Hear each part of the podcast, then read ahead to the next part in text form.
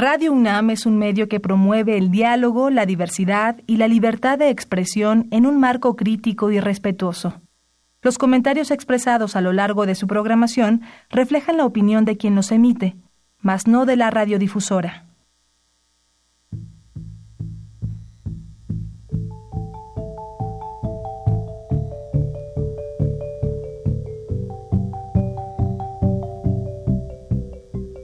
Radio Universidad Nacional y la Facultad de Economía presentan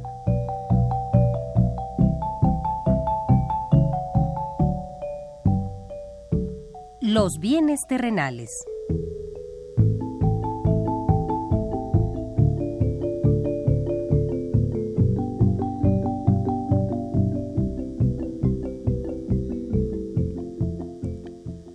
Bienvenidos a este espacio radiofónico de la Facultad de Economía de la UNAM. Como cada semana, estamos aquí con ustedes para reflexionar sobre un tema interesante relacionado con la economía, la política, la cultura y las cuestiones sociales. En nuestra mesa de análisis participan destacados especialistas, quienes nos acompañan hoy en este estudio. Y como siempre, le invitamos a participar en este programa a través de sus llamadas telefónicas. Para nosotros es un gusto saber que usted desde su casa, desde su oficina o en el lugar donde se encuentre, se interesa en el tema que tratamos. Nuestro número 5536 8989. Repito con mucho gusto, 5536 8989.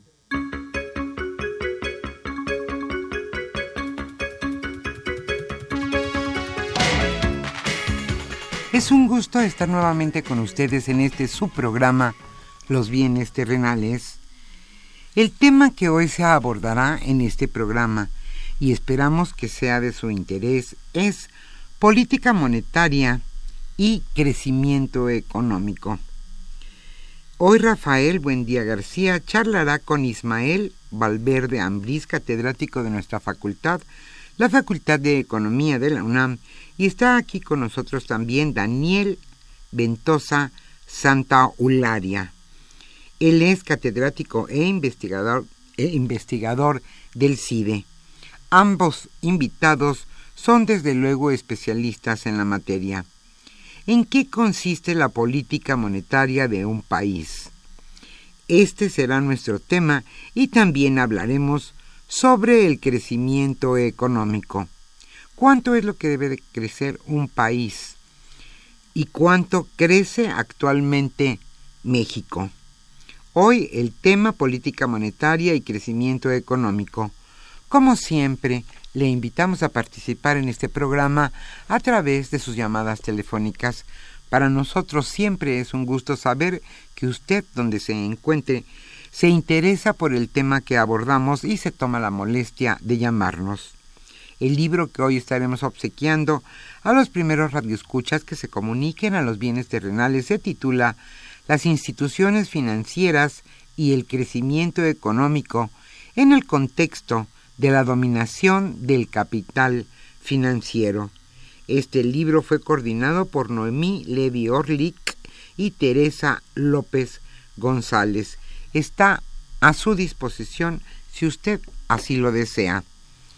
Antes de iniciar nuestra mesa de análisis, como siempre, le invitamos a escuchar lo más importante en materia económica sucedido durante esta semana.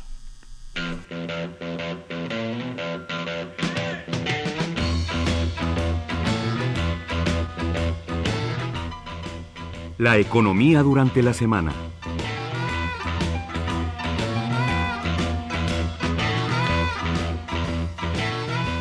Antes de iniciar esta sección de los bienes terrenales, le informo que estamos hoy con ustedes Gerardo Zurrosa en los controles técnicos y nuestros compañeros Pedro Rosales, Orlando Santana y Manuel Mateos contestando con mucho gusto sus llamadas telefónicas. Yo soy Irma Espinosa y le invito a acompañarnos hasta las 13 horas y después desde luego continuar con la programación de Radio UNAM Ahora sí, iniciamos esta sección. Se calcula que serán 500 mil millones de pesos los que se requerirán para los programas prioritarios del próximo gobierno, esto en el primer año. Y estos 500 mil millones de pesos serán financiados con la estrategia fiscal que se implementará con base en ahorros y ajustes en el gasto. Y esto lo señaló Gerardo Esquivel, próximo subsecretario de egresos de la Secretaría de Hacienda y Crédito Público.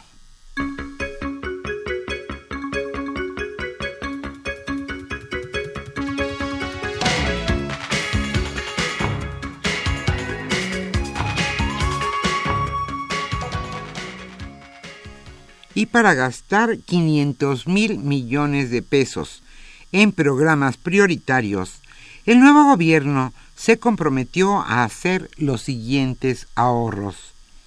Reducción a la mitad de sueldos superiores a millón de pesos. Reducción, perdón, reducción a la mitad de los sueldos superiores a más de un millón de pesos al año. Disminución en 50% del gasto en publicidad tampoco se comprarán sistemas de cómputo el primer año de gobierno. Solo los secretarios tendrán secretarios particulares.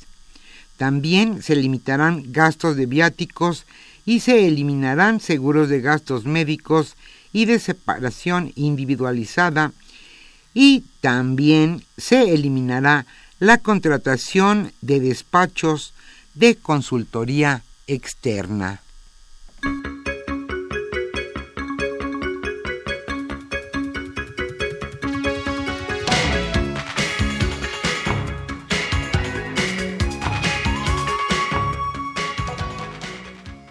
Señala la CEPAL que es conveniente elevar el salario mínimo en nuestro país.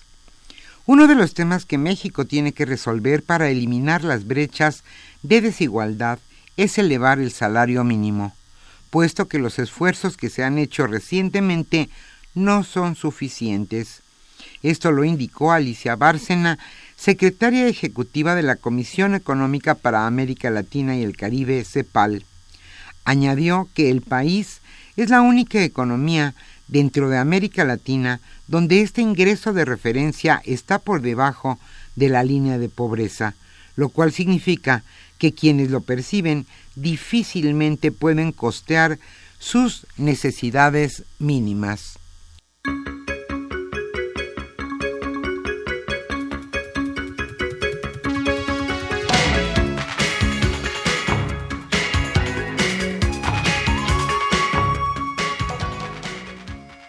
Y también la CEPAL anticipa para México un crecimiento de 2.2%.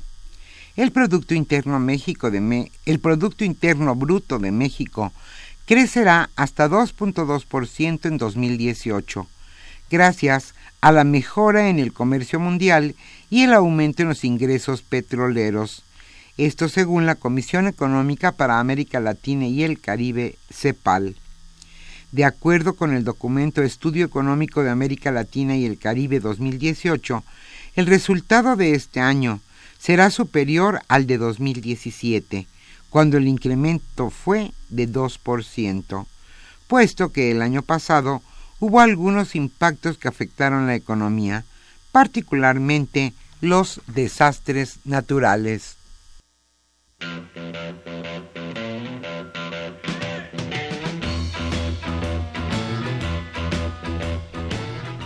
El tema de hoy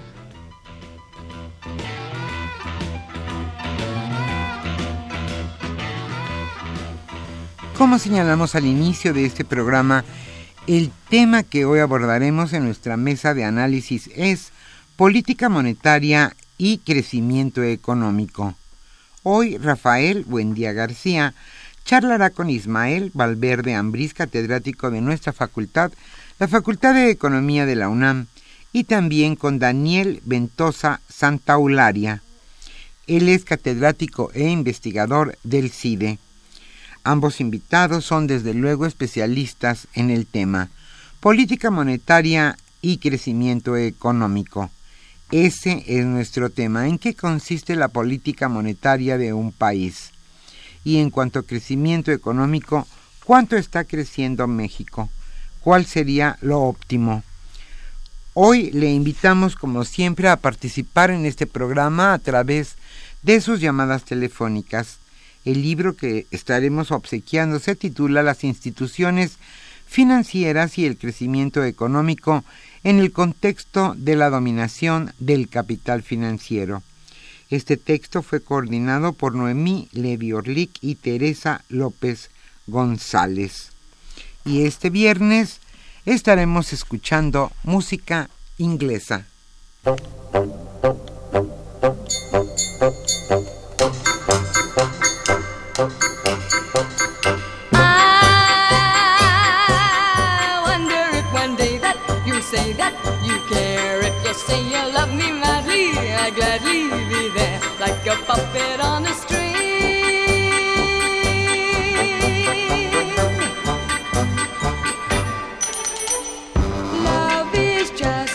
Just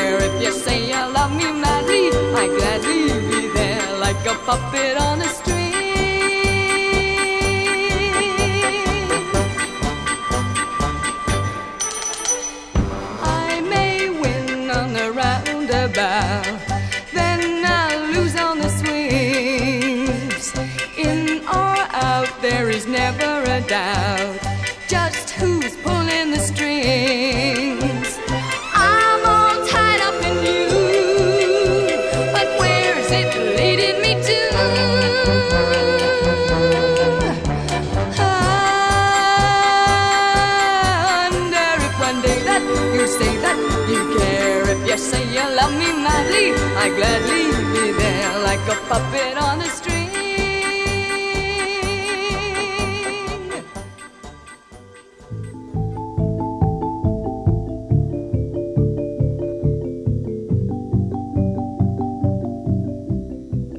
Usted escucha los bienes terrenales. Nos interesa conocer su opinión. Le invitamos a comunicarse a este programa al teléfono 5536 89 89. Repetimos con mucho gusto, 5536 89 89.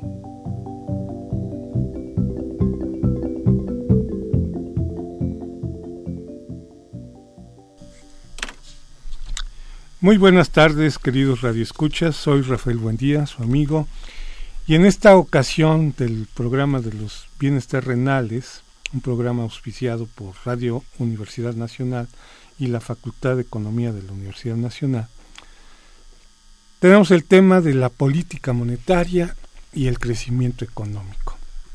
En las dos últimas sesiones hemos estado hablando sobre la inflación, hemos estado hablando sobre la política fiscal y el crecimiento y el bienestar.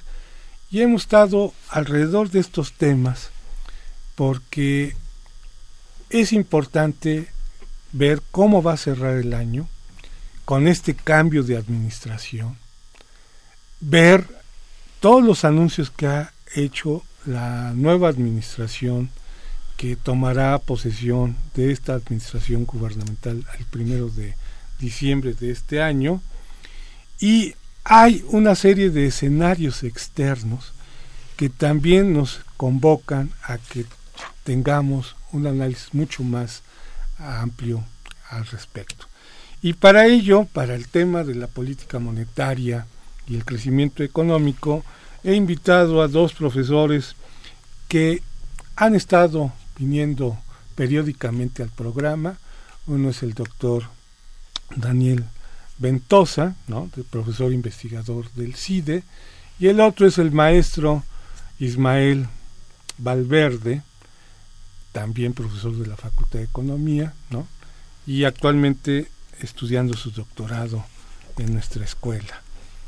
Y ambos, bueno, metidos en el asunto de, de la política monetaria. A ver, para introducir a nuestro público. Hoy en la mañana el periódico El Financiero saca una nota en su sección de mercados e indicadores sobre la inflación que estrena, un año base y establece que la inflación más o menos anda ya en el 4.81%. Al margen si es subyacente o no subyacente, no el general está en eso. Esto cómo influyen las tasas de interés en este país. La inflación es una variable que tiene su propia dinámica, pero que no influye en la tasa de interés. Y la tasa de interés hasta hace un mes, mes y medio, no fue movida. Todo el mundo pensaba que íbamos a aumentar 25 puntos base, ¿no? Para estar más o menos en 7.75, ¿no? Sin embargo, por una decisión de la eh, Reserva Federal de no subir su tasa, el Banco de México dijo, pues tampoco nosotros, y hay un diferencial ahí entre las tasas de interés de los Estados Unidos, las tasas de interés de México, pero también hay un diferencial entre la tasa de los precios relativos internos entre los Estados Unidos y México. Y por otro lado, pues está el Telcan, ¿no? Se supone que ya a punto de ser firmado con base en las últimas declaraciones del secretario Guajardo, y por ahí se, se trascendió en una columna que el equipo, el representante del López Obrador, emitió un, una posibilidad de quitar el capítulo 6 que tenía que ver con lo, lo energético y parece que no fue muy bien recibido esa circunstancia, tampoco la de las inversiones extranjeras en cuanto a las seguridades y las certidumbres hacia las inversiones. Y bueno, todos estos escenarios influyen de alguna manera de aquí al primero de diciembre. ¿no? La tasa de crecimiento, según la CEPAL que se anunció ayer, México andará en el 2.5 para el año que entra, 2.7 este año. A ver, Daniel, Ismael, ¿quién empieza para hablar, abrir boca sobre este asunto? Porque hay muchas variables, ¿no? Que podríamos comentar. Hola, ¿qué tal? Buenos días, muchas gracias por la invitación. Eh, yo lo que quería, digo,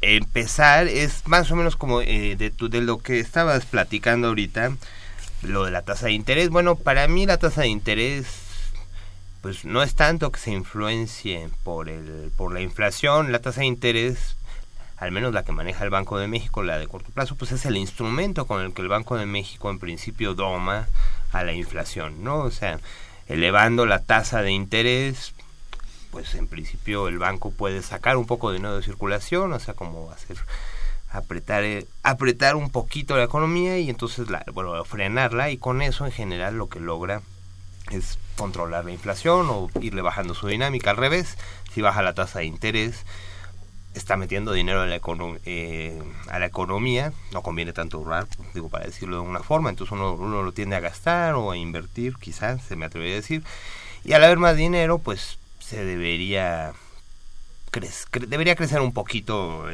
la, inflación. Entonces, eso en principio funciona relativamente bien. El banco maneja la tasa de interés de corto plazo. Todas las demás tasas se ven, esas sí se ven afectadas por las decisiones del banco y sobre todo la, la inflación después de unos cuantos meses reacciona a las decisiones de, del banco.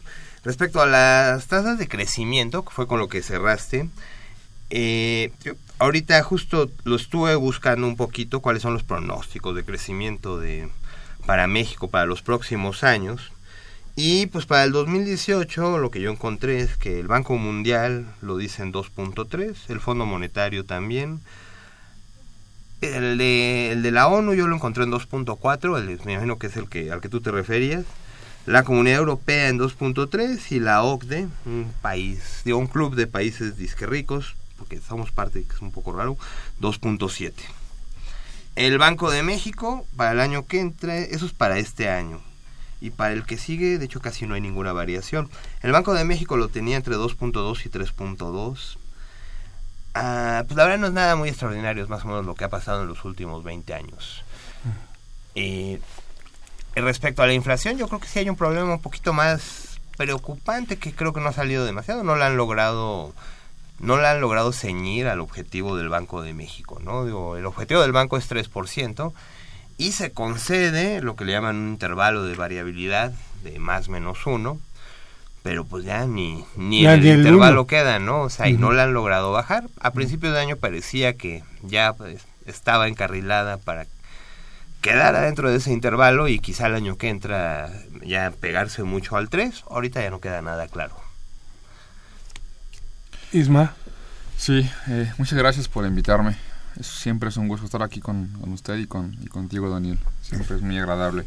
Eh, sí, yo creo que ahorita, digamos, eh, el panorama internacional que está relacionado con las tasas de interés va a ser complicado. Precisamente ahorita, hoy en la mañana, se reunieron eh, en Jackson Hall. Es un lugar donde se reúnen generalmente los banqueros centrales del mundo y también generalmente la Reserva Federal estadounidense hace ahí una junta cada cierto tiempo. Y se reunieron y bueno, de hecho un caso curioso no fue Draghi, el del Banco Central Europeo, pero bueno, eh, más allá de todo eso, las tasas de interés en el mundo van a subir. Ya lo dijo eh, Jerome Powell, el presidente de la Reserva Federal estadounidense, las tasas va a subir en Estados Unidos. Y va a subir porque también están subiendo generalmente los est- están subiendo los precios. Por ejemplo, en el caso mexicano, nuestra inflación para el mes de julio se ubicó en 4.8, o sea, fue el mes con mayor inflación este año. Veníamos de 4.6 y los estadounidenses tienen una tasa, una inflación de 2.6. Venían de 2.4, están subiendo a 2.6, porque además también en su reporte laboral tuvieron un crecimiento en, en las- en el, en el porcentaje de personas trabajando. Entonces, eh, digamos, hay más gente trabajando, hay más gente impulsando la demanda eh, o lo que están consumiendo. Esto hace que, esta es una forma muy simple de ver las cosas, ¿no? Hace que crezcan los precios, entonces los, eh, evidentemente se, se, genera este proceso de, de inflación en, en el país. Y bueno, el Banco Central, como bien lo dice Daniel, tiene que reaccionar de alguna forma. Y la forma en lo que lo hace es eh, aumentando las tasas de interés. Precisamente Trump le dijo, estaba muy molesto la semana pasada con Jerome Powell. Eh, les dijo en una junta, en un desayuno a varios, a varios eh, inversionistas y empresarios que eh, no estaba de acuerdo en lo que estaba haciendo Jerome Powell. Afortunadamente los bancos centrales ya son autónomos, tienen independencia de personal, de salarios, de decisiones, de todo, entonces eh, pueden ellos ir regulando lo que pasa en la economía. Ahora, sucede otra cosa, hay otros factores externos. A unos, unas semanas para atrás, se el caso de Turquía. Una economía que estaba creciendo muy, digamos, muy fuertemente con tasas de en el 2009, 2010, no recuerdo muy bien, tenían una tasa del 11.1%. Es una tasa mayor que la China, inclusive, ¿no? Eh, y venían creciendo al siempre más alto del 5%, ¿no? Pero venían creciendo a costa de eh, una lluvia de créditos exteriores, ¿no? Entonces estaban acumulando una balanza, una, un, digamos, un déficit hacia el exterior muy grande y eso cada vez fue restringiendo más los mercados. Ahora ya los mercados no le creen que pueda pagar y eso ha empujado su, su moneda. Otros bancos centrales en los mercados emergentes tuvieron que reaccionar. Reaccionó eh, Argentina, entonces Argentina coló el efecto a otros países de la región. Y bueno, a nosotros, afortuna bueno, nos pegó un poco en el, en el tipo de cambio, pero nos recuperamos rápido. Tuvimos un, estamos tomando cada vez un tipo de cambio, digamos, con respecto al dólar estadounidense un poco mejor, entonces por esa parte estamos bien.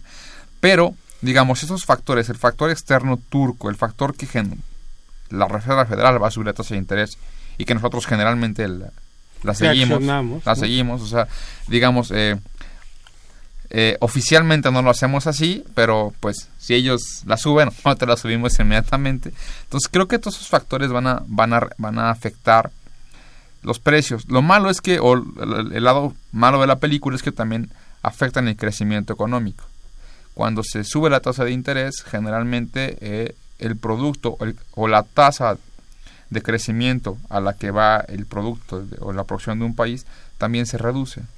Entonces, eso va a ser también el- la parte la parte negativa de, de la cosa, ¿no? Por, por, por esa parte. Pero aunado a lo que ya señaló eh, eh, Daniel sobre las proyecciones de producto en México, que desde mi perspectiva no son buenas y además han sido corregidas a la baja, vale decir. Entonces, eh, tocará ver qué es lo que hace la nueva administración. Ahora, a ver una pregunta sobre la política fiscal ¿no? y la política monetaria. Ah, si la política monetaria de estos últimos dos meses y medio que resta de esta administración reacciona a estos fenómenos que has mencionado, Ismael, en subir la tasa de interés, ¿no? la de corto plazo, evidentemente subirán las demás tasas que el público radio escucha conoce, quizá la de la tarjeta de crédito, la del crédito hipotecario, la del crédito para el auto, etcétera, etcétera. Pero aquí la pregunta, a ver Daniel, si nos echas la mano, ¿impactará en las tasas de los bonos gubernamentales mexicanos como el CETES? Es decir, ¿tendremos un mayor costo de la deuda? al margen de que no incrementemos la deuda? ¿O, Pues- o- o- o cómo eh, explicarnos todos estos escenarios? Ahí yo creo que hay que, digo, cualquier cosa que se diga habría que dudarla con pinzas, ¿no? Digo, es difícil saber exactamente cómo va a estar, cómo van a ser las reacciones, porque además no solo son las decisiones del banco, ¿no? Digo, también hay que ver qué tipo de políticas se implementan. Eh, vamos a ver, se supone que no nos vamos a endeudar más, vamos a ver si eso es cierto, etcétera, etcétera. Pero yo me atreveré a decir, a decir que en la medida que se cumpla lo que estaba en promesas de campaña, que en esa arista pinta que sí se van a cumplir, no creo que haya más deuda. Yo diría que las tasas de, de lo de los CETES, bajo condiciones más o menos parecidas a las actuales, no deberían subir mucho. A cambio de eso, si la negociación del Telecán o un evento mayor sucede, ya no, ya no juraría que no va a haber reacciones sobre esas tasas. A mí me gustaría ir más por uno, por otro lado. A ver. Si, si, si no hay problema, es que, Claro. digo, el, Banco de México pues maneja la política monetaria, es un hecho, y tiene obviamente incidencias en la esfera monetaria y hasta donde yo creo tiene algo obviamente de incidencias en la economía real, es decir, en cuánto se produce, cómo le va a la gente y demás, pero esas lo que lo que afecta a la economía real en términos de decisiones de la del Banco de México, pues debería ser relativamente poco y de corto plazo. Digo, y la razón por la que creo mucho eso es que si uno pudiera hacer que la gente fuera rica imprimiendo billetes o dejándolos de imprimir, pues ya seríamos todos millonarios y eso no es cierto, ¿no? O sea, no la senda de crecimiento del país no no se puede definir, no se decide en el Banco de México. El Banco de México podrá coadyuvar a una cierta estabilidad macroeconómica, a que los precios estén controlados, pero creo que es difícil pensar que eso nos va a marcar la agenda de crecimiento. Creo que lo del crecimiento va por otro lado. Y yo me gustaría quizá y además preguntarle a Ismael qué opinas y a ti mismo. Digo, yo creo que lo que habría que preocuparse mucho es por unas por cuestiones de productividad, de inversión, de qué tanto se gasta el gobierno en eso, en inversión pública que ha caído ha Los caído tres pero años. sí parece turca lira desde los años eh, desde los años 80, ¿no? O sea, digo, aquí no, el gobierno no invierte un peso. Eh, la- cuando se mide la productividad del país, digo, al menos las que yo encontré, como la que le llaman la, los- la productividad total de factores, la TFP en inglés, ay, pues aquí estamos, es deprimente, ¿no? O sea, con respecto a los Estados Unidos, lo estábamos alcanzando, es decir, había un cierto proceso de enriquecimiento en relación a nuestros vecinos ricos, y desde el 80 para la fecha se ha caído. Entonces, creo que lo del crecimiento habría que discutirlo también desde la esfera de acciones reales, ¿no? Las instituciones, no, no todas nuestras instituciones son criticables, pero sí tenemos un problema de instituciones débiles que yo creo que inhiben mucha producción. No sé, ¿qué opiniones merece, Eh, yo, merece yo, esto? yo tenía la, sí, la inquietud porque si el escenario es eh, volátil, ¿no? incide en la política monetaria y en consecuencia las tasas de interés, los tipos de cambio eh, y todos los instrumentos que la política monetaria tiene van a incidir por un lado en el crecimiento. Y bueno, por eso mencionaba las tasas de crecimiento que al margen de las expectativas que han dicho eh, el actual equipo que vamos a crecer en promedio en la administración siguiente en un 4%, ¿no? Pues parece que el primer año no va a pintar muy bueno, que digamos, pero por el otro, yéndonos con la política fiscal, el gasto, los ingresos y la financiación de los ingresos o del gasto, la tasa de interés no repercute en el costo financiero. Es decir, si la Reserva Federal y la Prime y la ¿cómo se llama? y la Libor aumentan sus tasas, por un lado la, la tasa eh, que tenemos en, en dólares de nuestra deuda, pues va a aumentar su costo, ¿no? al margen del tipo de cambio. Y por otro lado, nuestros bonos gubernamentales, que gran parte son potestad de inversionistas extranjeros, ¿no? presione a que haya, ¿no? Es a, a donde quiero que especulemos si quieren. A ver, a Eh, ver, no ot- sé si me permitas un segundo, ya después te dejo. La, estoy de acuerdo y efectivamente si sube las tasas, sube el pago de intereses de la deuda. Pero vuelvo a lo mismo, digo, este país macroeconómicamente no ha estado mal manejado en 30 años, de hecho, digo, sí puede parecer preocupante que tengamos una tasa de, de deuda del 50% con respecto al PIB, pero en realidad, comparado con cualquier país europeo, inclusive los, digo, los no tan desarrollados, eh, pues, tipo Portugal y ni se diga Grecia, bueno, pues es una tasa sanísima. No dudo que aumente el pago de intereses si suben, el pago de deuda, bueno, de intereses de deuda si suben las tasas, pero la macroeconomía del país es bastante sana, está relativamente bien manejada, aparte es mérito en el lado monetario del banco. Yo creo que hay algo más profundo que no nos deja crecer.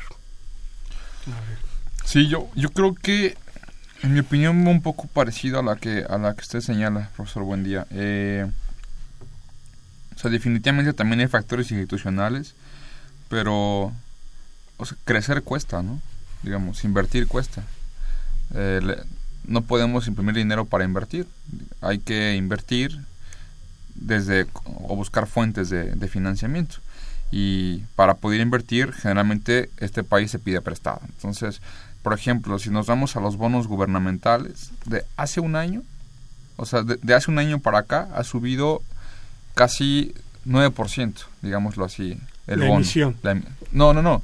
Digamos la tasa. La Ah, tasa. las, tas- las tasas. Las tasas han subido casi, el año pasado, casi 9%. Entonces, digamos, es se incrementa el costo financiero por realizar cualquier producto, cualquier, eh, cualquier eh, obra o cualquier eh, inversión pública. Igual han subido para los privados. Entonces, si un privado quiere invertir más, evidentemente sube su costo financiero. Estoy de acuerdo en que hay proyectos que se tienen que hacer independientemente del costo financiero y eso empuja a la demanda. En eso estoy totalmente de acuerdo. Y creo que también un tema muy importante en este país es precisamente la- el, tema de la productividad, ¿no? Eh, y que es el aspecto central del crecimiento. Lamentablemente, la visión actual de, la, de las administraciones pasadas y la presente es que la productividad se puede solucionar con acciones microeconómicas, como una reforma laboral que yo creo que no incrementó la productividad, solamente trajo salarios precarios. Y bueno, otro conjunto de reformas. Creo que el problema de la productividad es un problema precisamente de eh, la baja formación bruta de capital fijo que hay en México. Entonces, si quisiéramos comprar o incrementar esa, esa formación bruta de capital fijo, implicaría mayor endeudamiento para, para poder subir, digamos, el número de maquinaria que hay, eh, el número de tecnología, etcétera. Hay que invertir más y eso, evidentemente, si suben las tasas, hace que el costo de oportunidad de quererlo hacer se reduzca más aún, más aún, cuando los mercados financieros están dando ahora tan buenos rendimientos. Por ejemplo, es, eh, y eso lo, nos lo mostró Keynes, ¿no? Hace ya varios, varios años. Eh, hace ya casi 80 años. Dijo, los empresarios se vienen en dos, los, em- los empresarios y los que especulan, ¿no? El problema es cuando la tasa de interés supera Ujú. el rendimiento que te puede dar la producción. Y en ese caso, si se incrementa el costo financiero, evidentemente el rendimiento que nos dar la producción es mucho menor. Entonces, sí, en efecto. hay un traslado de activos. Exacto, en efecto, el problema del crecimiento es mucho más complejo, pero creo que la tasa de interés es un tema importante que sí afecta, digamos, la tasa a la que se crece. Eso creo que sí. Y, bueno, ambos a los que yo siempre acudo en estos temas porque sé que saben, ¿en cuánto andaríamos rondando las tasas de interés el año que entra? ¿Más del 8%? ¿Cercano al 9% en México? Creo que eso es, Si hacemos así eso es muy una prospección, Yo lo veo muy complicado responder o de poder algo así, porque. ahorita digamos- ya estamos en 7.50. Así es. No, pues que hay un montón de factores Muchos que factores. faltan definirse. en particular el Telecán, que va a hacer ver literalmente cómo aterrizan los del gobierno, ¿no? Digo, es que hay mucho, hay mucha incertidumbre con, hay muchas declaraciones de chorro mil personas, unos dicen que vamos a hacer esto, los otros del equipo, de Pero gente no hay un plan. equipo. Pues no solo no hay un plan, luego hay unas declaraciones que se contradicen, hay unas que suenan un poquito extrañas, así como que, como que te, no, van- no sé, digo, no, no quiero ni dar ejemplos, pero creo que hay mucha incertidumbre ahorita sobre exactamente cómo va a funcionar el próximo gobierno. Eh, las reacciones del gobierno americano, pues son pues, más o menos permanentemente incertidumbre, ¿no? O sea, ¿Quién sí. sabe qué tweet nos va a lanzar mañana? ¿Cómo acabará el Telecán? Yo todavía no tengo claro que también lo negociaron. Vamos a ver que esperemos que no hayan hecho un, un tratado exageradamente desfavorable a México. Digo, no, no, no, no, no lo juraría. No creo, ¿eh? Ya la verdad. Ah, yo no tengo, yo no estoy tan Este, certero, pero creo que yo sí hay mucha confío. incertidumbre, ¿no? Hay muchos, o sea, digamos, tienen que delimitar muchos temas. Tiene que quedar claro lo del aeropuerto. Mm. O sea, eso de hasta el 23 de octubre otra vez eh, la consulta, o los mercados castigan. Si alguien castiga mal, son los mercados, digamos. El mar- lo- Y- y castiga los mercados fuerte, financieros, además. lo más caro, el producto que se vende no es un activo, es la confianza. Entonces, una vez que tú pierdes su confianza, es muy caro y castigan muy fuerte. Entonces, Y recuperar De tamaños. es exacto, un costo muy exacto. fuerte. Entonces, la confianza que se está dando, en- digamos, esa incertidumbre va perdiendo confianza. Más ahora, cuando hay un país, y de hecho sobre eso voy a escribir poco, es- hay un país que va a hacer una, va va a jalar capitales de forma, perdón la palabra, endiablada. Arabia Saudita va a jalar capitales, están... eh, la sema- esta semana se reunieron con el Goldman Sachs, bueno, con Ar- Ara- eh, Saudi Aramco, que es la empresa eh, petrolera de Arabia Saudita. Fueron Goldman Sachs, fueron JP Morgan, eh, fue el secretario del Tesoro estadounidense y está pidiendo un préstamo por 11 billones de dólares. O sea, 11 mil millones de dólares. Entonces va a ser una lluvia de capitales increíble y muchos otros bancos se quieren sumar a esa, quieren ofrecerle, prestarle dinero a Arabia Saudita. Entonces los otros mercados emergentes se van a por- posiblemente tengan que purgar más por, por o pujar más por jalar ese capital un poco de capital. Y ahora lo que muchos analistas están, están hablando es que posiblemente el siguiente año, a raíz de esta decisión de eh, Arabia Saudita y también de Qatar, recuerden que Qatar va a ser la sede del Mundial y está, está creando un fondo que se va a encargar de pedir préstamos a nivel internacional. Entonces, estos dos países van a jalar muchos, van a jalar o van a competir por el crédito internacional. Entonces, los mercados emergentes vamos a tener también un problema. Tendremos que competir también por esos, ese crédito y posiblemente eso haga que suban las tasas de interés el siguiente año. Posiblemente. También tiene que ver qué pasa con el tipo de cambio. Hasta ahorita el, dólar eh, con respecto al peso, repito, hemos tenido un buen comportamiento. Esta semana, hoy amanecimos con una ganancia de 1%. Es decir, fue un, fue algo, algo positivo. Los mercados en México también se están, están desarrollándose de forma, creo yo, positiva. Entonces, creo que responderlo es, es complejo, pero hay circunstancias externas. Repito, esto era de Saudita y de Qatar es un tema en que está hablando mucho en Wall Street, en, las bolsas, que va, va, va, va, a escasear el crédito en el mundo, ¿no? Y digo, cualquiera, si yo le pudiera prestar a Saudita, le juro que la prestaría. Entonces, sí, yo lo veo complicado. Pues, está, pues hay muchos elementos externos entonces que pueden complicarnos las decisiones para la política monetaria en este país, ¿no? Sí. Y sobre todo que influyen en el crecimiento económico eh, del país, ¿no? Porque una cosa es lo que se presupone que vamos a crecer, que es el 4%, y para ello necesitamos ver cuáles son las estrategias que van a realizar para poder llegar a ese meta, pero con base en todos los indicadores que mencionaste, Daniel, de distintas fuentes supranacionales, no pinta. Pues no pinta como ni para que lleguemos al 3 el año que entra. Es que yo pasamos por ahí voy. La verdad es que todo lo que lo que han dicho ustedes eh, coincido. Yo creo que el banco lo que sirve es para animar un poco las pues, o sea, para suavizar un poco el ciclo. Así es. O sea, pero el banco creo que haga lo que haga, no tiene las herramientas para hacernos crecer al 4%. O sea, ese sueño, pues cada vez más guajiro de crecer como para alcanzar a los países ricos, pasa por otro lado. El banco no tiene, creo en mi opinión, no tiene esa función. Digo, sí va a haber muchos problemas con las tasas. Está, de hecho, muy interesante lo que dices de, de los de, Arabia Saudita. Pero, por ejemplo, ahí sí me atrevería a decir que un buen banco central puede tomar medidas claro. que corrijan los peligros de quedarse sin esas distorsiones pero temporal. no puede hacer que crezcamos al 4%. Okay. Totalmente de acuerdo, digamos, es, eso sí quiero señalarlo. El Banco Central, creo que, digamos, en, al menos en México, su principal tarea es mantener la estabilidad de precios. Otros bancos también tienen como medida crecer, ¿no? Eh, yo creo que debería también tenerlo, pero el Banco Central por sí solo no puede hacer que crezca un país, eso es evidente. Correcto. Muy bien, vamos a hacer un pequeño break y regresamos en unos momentos. Gracias.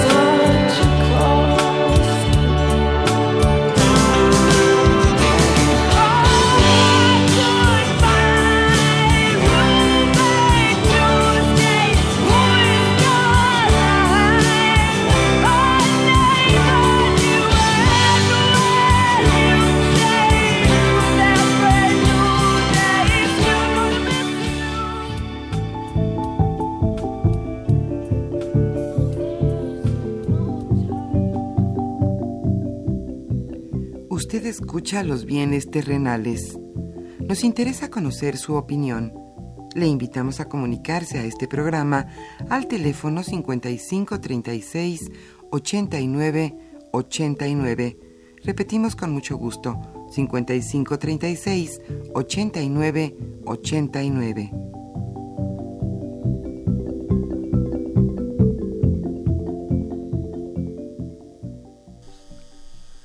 Regresamos, queridos radioescuchas, estamos viendo el tema política monetaria y crecimiento económico y tenemos a Ismael Valverde, profesor de la Facultad de Economía, y al profesor investigador Daniel Ventosa del CIDE. Y bueno, vamos a darle pie a las preguntas, comentarios, inquietudes que tienen nuestros radioescuchas, dado que nos prolongamos en la conversación que tuvimos, ¿no? Y espero que haya sido muy eh, alentador para ustedes para que formen sus propios juicios con los elementos que aquí vertimos en este programa. Rosaura Lemos de García, de la delegación Xochimilco, dice, yo soy maestra jubilada, los escucho con atención, pero, me, pero no me queda claro qué es la política monetaria de un país. ahora sí que es básica la pregunta y ahorita a ver quién de los dos. Eh, Rodolfo Chávez de Tláhuac, eh, el tema que están abordando es muy necesario y fundamental. Muchas gracias, don Rodolfo. Arturo Báez de Hernández de la Benito Juárez dice, el tema de la reforma económica abarca diferentes temas. ¿Cuál es el pronóstico de nuestro tipo de cambio y cuál sería su consecuencia para la economía mexicana de aquí a finales de año? Agustín Narváez González de Coajimalpa dice cómo se visualiza el tema de política monetaria en el gobierno de López Obrador, que no ha dicho mucho sobre eso, ¿eh? por cierto. ¿Cuál fue la política monetaria del presidente Enrique Peña Nieto? Josefina Cruz de Lucan pregunta, ¿crecimiento económico en dónde? Ella no lo ve. A ver si pudiéramos contestarle a doña Josefina. Raúl Horta, Retana, de Miguel Hidalgo. Saludos a todo el equipo de los bienes terrenales, muchas gracias. El tema de hoy es necesario para abrir la mente de los incrédulos. Ah, ojalá sí sea, ¿no? Bueno, gracias, este, don Raúl. Lorena Gómez, de Tlalpan. ¿Cuál es, desde su punto de vista, el futuro de nuestro peso? Y los felicita. Marco Antonio Hidalgo de la Benito Juárez dice, las tasas de interés, ¿qué futuro tienen? ¿Seguirán subiendo? Bueno, de alguna manera ya nos dijiste, Ismael, que se iban a seguir subiendo, ¿no? Y Rubén Ortega, pero fíjate que las personas quisieran saber el monto, ¿no? El dato preciso, ¿En cuánto va a terminar? Sí, sí, que no les tiemble la mano. Rubén Ortega Castro de Ciudad Nezahualcóyotl ¿Cuál es, el, eh, ¿Cuál es un crecimiento óptimo? ¿Cuál fue el crecimiento de México en 2017? Eh, José Rodríguez Manzano de Naucalpan pregunta qué efectos tuvo o tiene el haberle quitado tres ceros al peso con el periodo del presidente Salinas de Gortari en la economía mexicana, que ahí también se debió a una serie de circunstancias totalmente distintas a las que actualmente tenemos. Eh, Ángela Hernández Cervantes de Azcapotzalco los felicita y felicita al equipo. Muchas gracias. Y pregunta cuál ha sido la tasa de crecimiento en México y cómo se puede mm, subir. ¿Cómo se puede subir? Eh, Porfirio Yáñez del Centro Histórico nos hace tres preguntas. Las reservas internacionales de México están en el Banco de México o están en los bancos extranjeros y en Estados Unidos distribuidos. Eh, o la otra pregunta, las remesas, ¿por qué las contabiliza el Banco de México? Y esto se debe a un problema de registro, don Porfirio. Y el riesgo, la tercera pregunta, el riesgo del peso, ¿cómo queda con, el escenario actual? A ver quién, ya nos quedan pocos minutos no sé si podamos responder así en términos generales a todos nuestros. Tengo, por parte de cada uno de ustedes y después cerramos con un comentario general con cada uno también de ustedes. Bueno, tratando de responder a aquellos que preguntaban lo del crecimiento, cuál ha y sido la política monetaria, yo creo que sí debe ser importante. ¿Qué Pero es la sí política monetaria, no? Ah, bueno, la política Que, monetaria. que la maestra jubilada nos decía, a ver, está bien, pero A ver, tú nada más muy rápido con los numeritos y doy, doy- doy- creo que Ismael va lo, responde- lo va a responder mejor. La tasa de crecimiento en México fue de 1950 al 73 de 6.5%, del 73 al 80 de 6.4%, en la famosa década perdida del 80 al 89 1.36%, del 89 al 94 antes de la crisis del 95 2.99% y del 94 al 2017 lo que yo encontré fue 2.38%. Que, digo, excepto por la década que nos fue exageradamente mal, sí que crecemos lento. o sea, nunca hemos llegado al 3, 4%. Desde que caímos en los 70 no. No. Digo, yo recuerdo que en el 94 crecimos al 4 porque le inyectaron una cantidad ridícula de fondos a la economía, pero fue un poquito artificial, creo, ¿no? Y luego después de la crisis crecimos mucho, pero tiene menos chiste porque habíamos caído ¿Cuánto fue que creímos que de- que decrecimos como 5% o es. en Más o menos. 95? Y todo depende de las bases, ¿no? Sí. Sí, depende que, de la base. que- que- que usemos, porque según esto, el periodo de don Carlos Salinas, crecimos más allá del 4.35, Mm, no, año, ¿no? ¿Ya? según yo. Pero Y de ahí para el real no hemos vuelto a tener ese crecimiento promedio anual. de política monetaria te dejo que tú ver. empieces. Pues Imagínate que está doña Rosaura en tu salón de clase te dice, oígame tú, ¿qué es política monetaria? Sí, ¿no? digamos, eh, de forma muy, muy simple, la política monetaria son las, las actividades que, que hace eh, Banco de México para estabilizar eh, los movimientos de los precios. Y básicamente, digamos, son controlar o manejar la tasa de interés, ¿no? La tasa de interés de referencia, que es la que le dice a la, es la que toman los bancos como para darse una idea de cómo anda la cosa. Otro, otro tipo de política monetaria es cuando el Banco de México le requiere a los, a los bancos comerciales como los Los que conocemos, los ¿no? conocemos que debe de conservar una cantidad de dinero ahí estable sin que lo puedan ni prestar ni nada, sino que tiene que estar ahí para cuando los ahorradores lo necesiten, él se los pueda dar. Otra política es una cosa que se llama operaciones de mercado abierto y que es básicamente que el Banco Central venda bonos de gobierno o compre bonos. Entonces de esa forma él eh, modifica la cantidad de dinero que hay en la economía. Eh, hay más políticas, hay más canales, pero esas son tres, yo creo que de las, de las más básicas, ¿no? Eh, en lo que tiene que ver con cómo va el tipo de cambio, eh, yo pienso que el tipo de cambio, a, no ser que pasen otras cosas, y si continúa la tendencia actual, eh, yo creo que vamos a ir mejorando, pero a pasos muy, muy pequeños. Porque hay otras circunstancias muy fuertes en el exterior. Repito, los mercados emergentes otra vez están viendo eh, atacados. El ruso, el turco, el mercado en Argentina. Afortunadamente nosotros tenemos, el Banco Central ha hecho bien su tarea y creo que no hemos sentido los problemas eh, de la lira turca tan fuertemente como otros países.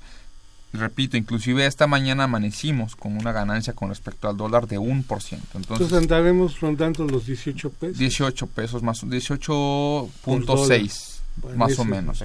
Yo me atrevería a pensar que más bien 19 para arriba, pero... Porque... A finales de año. dis- Más de, Ah, para finales de año, sí, no, perdón, yo estaba pensando más en Ya el para- 19. No, no, ok. no, entonces- a finales de año yo pensaría que si todo sigue así, andaremos el andaremos allí. 18. Va a haber, tenemos que ver qué es lo que va a hacer la siguiente administración, tenemos que ver si va a cumplir su promesa del presupuesto balanceado, o sea, son muchos factores, tenemos que ver si no va a pedir prestado más dinero, Y muchos puede factores. cambiar, ¿verdad? Una vez que salgan las noticias del presupuesto a- a- autorizado en 2019, va a cambiar las variables y su A mí me dinámica. gustaría una pregunta que creo creo que no sé si era de una persona que se llama Arturo o de Josefa, pero que sé que cuál fue la política monetaria de Peña Ajá. Y, ¿Y la de AMLO? qué- y, la- y luego alguien más preguntó, ¿y qué va a hacer AMLO con el banco?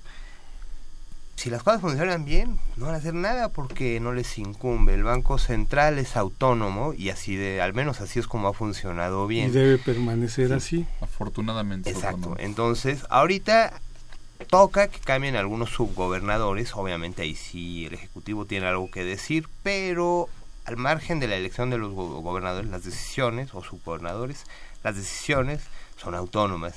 Y más nos vale que así sigan. Sí. ¿Y cómo están distribuidas las reservas? Que decían, si están todas ahí, como aquella figura del rico Mac Pato, ¿se acuerdan?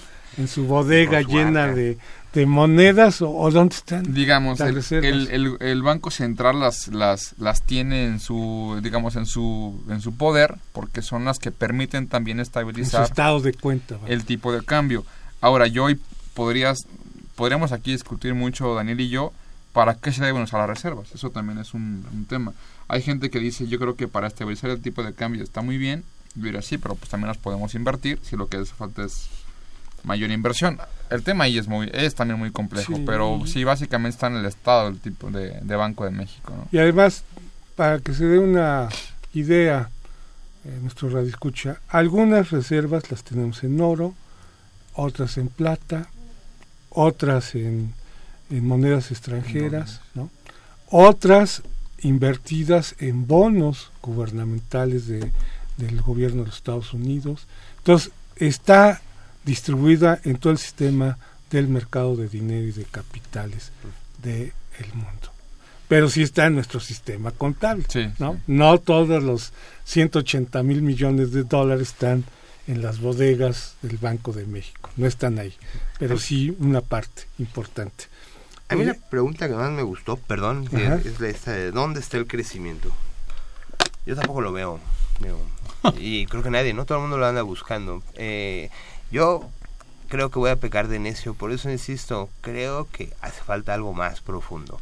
Digo, en mi opinión, muchas de las cosas agregadas se manejan aceptablemente bien y eso no nos ha llevado a una senda de crecimiento grande. El último dato que me atrevo a dar es el de formación bruta de capital, que de hecho tú lo mencionaste.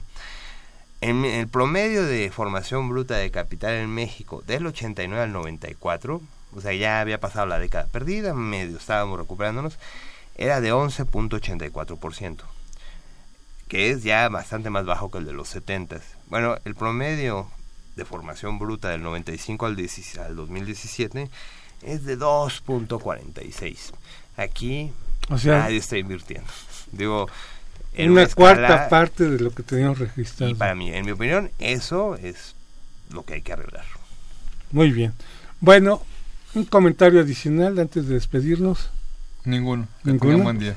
Muy buen bien. fin de semana. Muchas bueno, gracias por les agradecemos, queridos radioescuchas, y esperemos que todos estos elementos que hemos tratado de vertir hacia con ustedes tengan una idea más o menos y se forme también un juicio de cómo la política monetaria se está manejando, cuáles son las variables que pueden incidir en esta política monetaria y recuerden muy bien, lo que hoy decimos puede cambiar inmediatamente en una semana.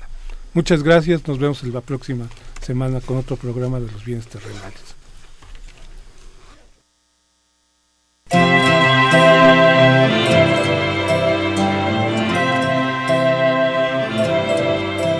There's a kind of hush all over the world. Tonight, all over the world, you can hear the sounds of lovers in love. You know what I mean? Just the two of us and nobody else. Agradecemos su atención y participación en este programa a través de sus llamadas telefónicas y la invitamos la próxima semana a la misma hora en otro programa más de los bienes terrenales.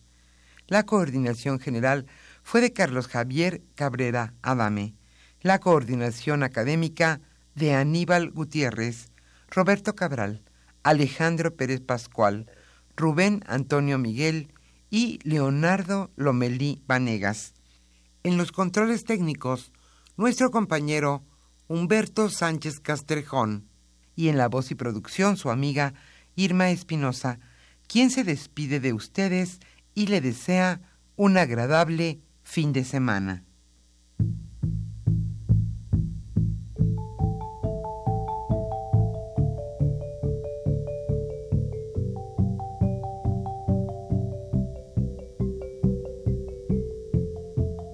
Radio Universidad Nacional y la Facultad de Economía presentaron